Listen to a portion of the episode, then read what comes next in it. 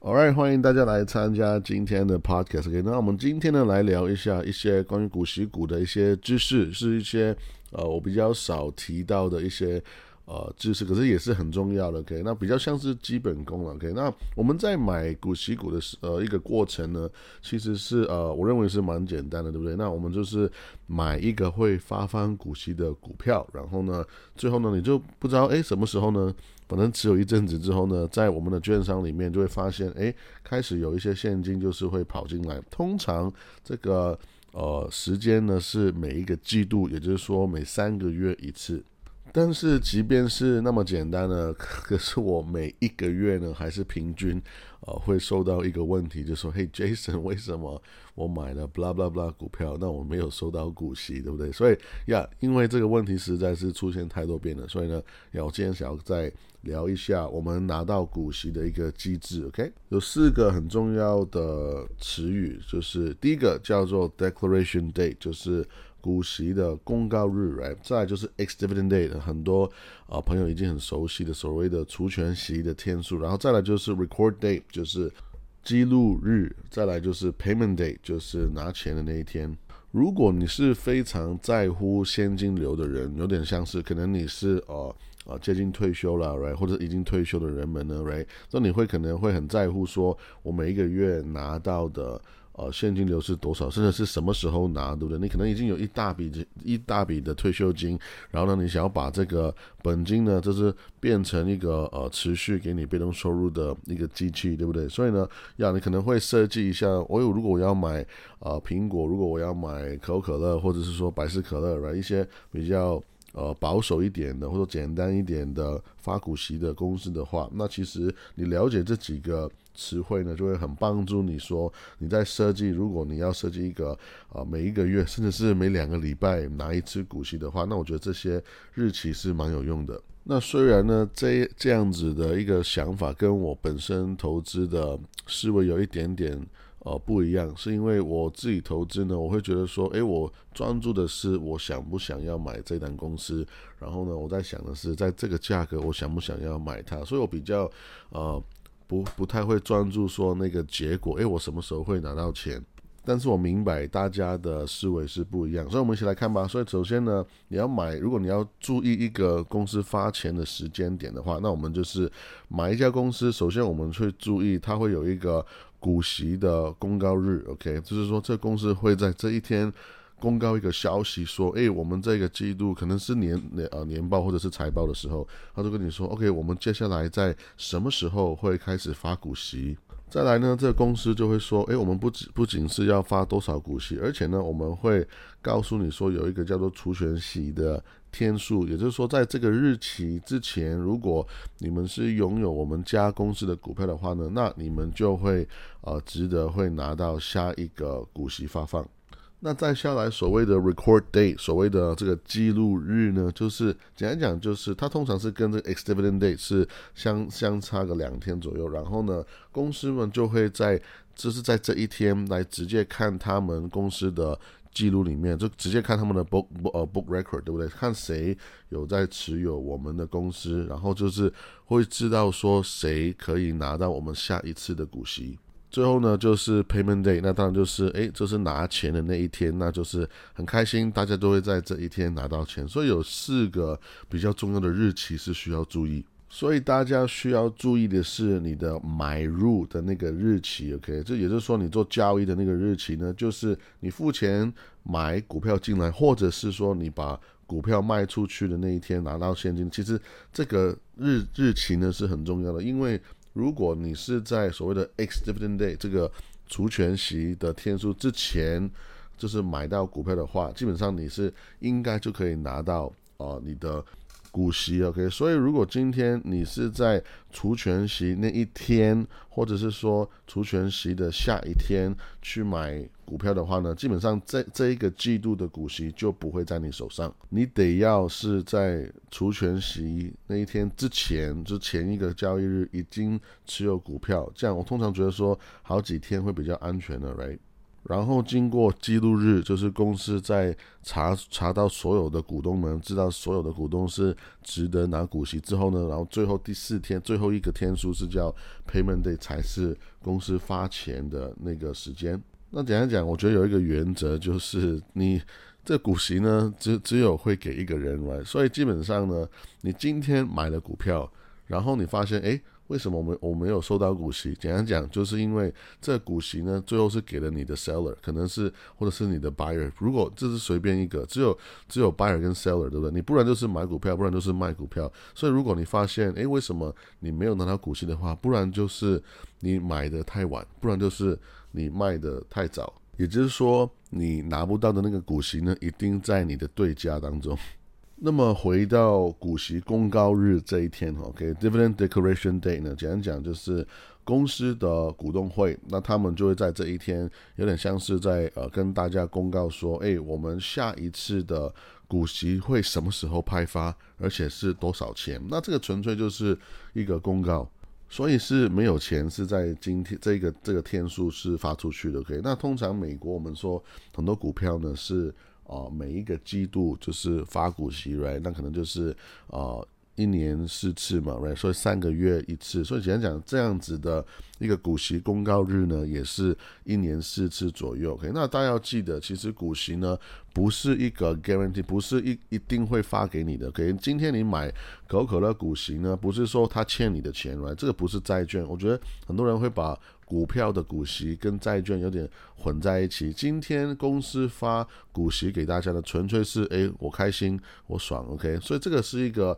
公司的制度，也就是说，这个制度是可以随时改变的，甚至是我发股息的一个帕数，一个 payout ratio，我要发多少钱呢？这个其实也是公司的一个方向的政策。所以这个是我认为是呃，大家不要觉得说好像一定要好像欠你的钱还你一样，这个是可以随时改变。那当然，反过来说，它虽然不是一定要这么做，但是如果这个公司持续发股息是很稳定，而且是越发越多的话，那我觉得你就可以发现，这个公司真的是有实力，而且是有能力，也有意愿去回归他的股东。所以发放股息的大放的程度，或者是说你说它的安全的程度，简单讲，某一种程度，你可以说也是显示了这公司的财报的一个安全的程度了。因为发多少股息呢？这个一定是在呃股东大会，或者说呃就是董事会里面的内部会议呢，一定是有非常详细的一些讨论。那通常这个讯息呢，就是你可以在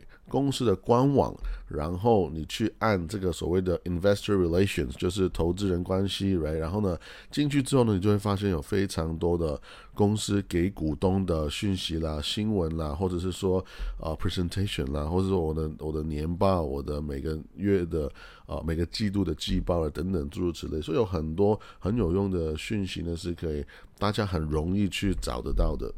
再来，我们再看一下记录天 （record date） 还有 ex dividend day，就是除权息的天数呢。其实最重要就是这两天是用来决定什么人 （OK） 什么股东是可以拿到股息的。所以，如果你刚好在这几天在呃买卖股票来在交换股权的话呢，就是这个 ex dividend day 跟 record date 呢会决定你可不可以拿到股息。通常我的建议就是，如果你在 ex-dividend day 之前就买到股票的话，那我个人的建议是，通常你就直接持有到最少要超过 record date，那就是肯定确定会拿得到股息，因为 record date 呢，就纯粹是公司在检看内部啊谁可以拿到钱嘛，所以今这个天数呢，其实对投资人来讲呢，其实相对不是那么重要。如果你在记录天那天买股票的话，你是不会拿到股息的。所以为什么我们才常常会提到除权息 （ex-dividend day） 这一天会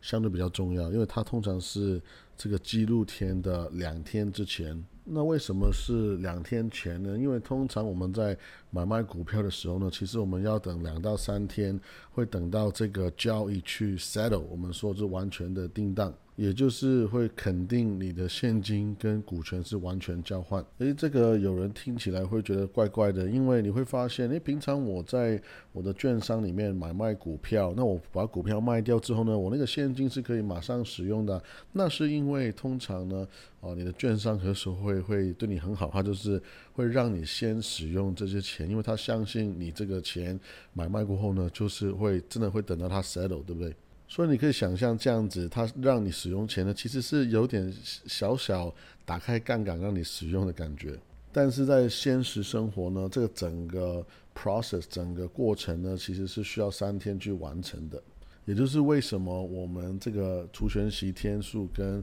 我们的记录天数这个这两个天呢，要隔最少两天。然后才是最后 payment day，就是会发钱的那一天呢，是公司会直接把现金真的是发到他的股东手上，这种股息的方式拿到钱。这个就是根据股东们是怎么样买股票会拿到钱的方式也会不一样，可能是哦你会收到一个支票来，或者是说你的银行收到一笔 wire 进来的钱，甚至是就是在你的券商里面，你会看到，哎，我的现金变得更多。那我相信，在听这个 podcast，大部分的观众们呢，通常都是。啊，用券商的方式来买卖股票，所以你就发现，诶，你券商里面现金就会变多。那不要忘记，很多的券商呢，也同时 offer，甚至是很多公司本身，OK，很多的上市公司本身也 offer 这个 DRIP，就是 Dividend Reinvestment Program，right，就是这个呃股息再投资的计划。所以呢，这些公司你可以直接跟公司买，比如说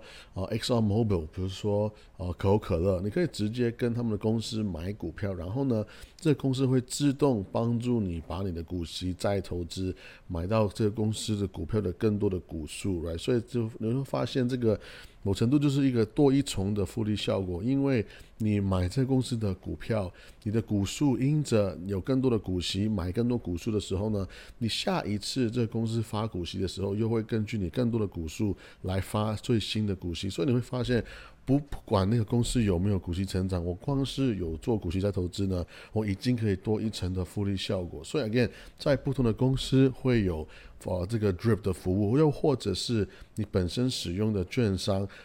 很多时候他们也会有这个 drip 的服务，所以你要自己去再看。所以讲到最后呢，我还是想要总结跟大家提醒说，我们买股票呢，其实如果如果有一些人他他是想说啊，我就是趁在除权息之前呢，就是买卖公司，然后呢又赚这个价差，因为我们知道除权息那一天呢，其实公司一般来讲它的股价呢会跟着我们发的股息会有所的降低，对不对？所以他就说哦，我就先用那个 discount，用那个很便宜的价格，就是买到这个公司。可是你会发现，如果你是买到那个折扣之后的那个股票呢，其实你也拿不到股息嘛，所以简单讲，这个方法是行不通的。如果你说，诶，我等它除权息之后买一个低低价格的股票，然后呢，等到它很快填息之后又把它卖出，其实这个也是一个短暂交易的一个行为，所以我个人也是。不太去建议，尤其是如果你是美国人的话，你那么短暂的交易，其实你的税收也会非常高。你会发现这个其实是完全不划算，所以我还是会建议大家，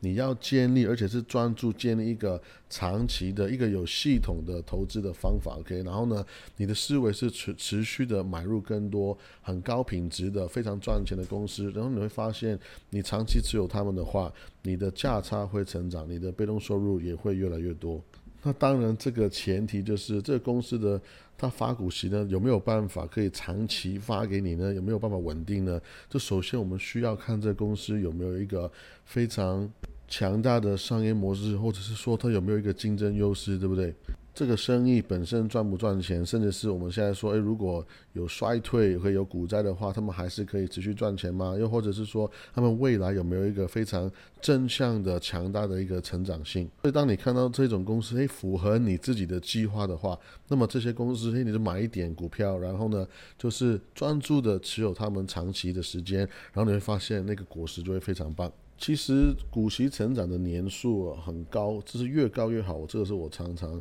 呃，挂在口边，但是不要太过于好像呃神话这些呃几十年几十年的时间，因为其实这些一切都是一个结果而已。所以其实呢，我们的思维还是一样，你只要买好的公司，它自然就会给你非常长远的。回报，因为在五十年前的时候，其实你不晓得，你不知道一个公司会持续发股息、成长超过五十年，对不对？所以我们的思维只是纯粹在一个便宜或者是合理的价格去买这些非常棒的、好的一个很很高品质的公司的话，那其实长期来看，我们的回报就会变得非常可观。OK，希望今天的分享对你有帮助，我们下次见，拜拜。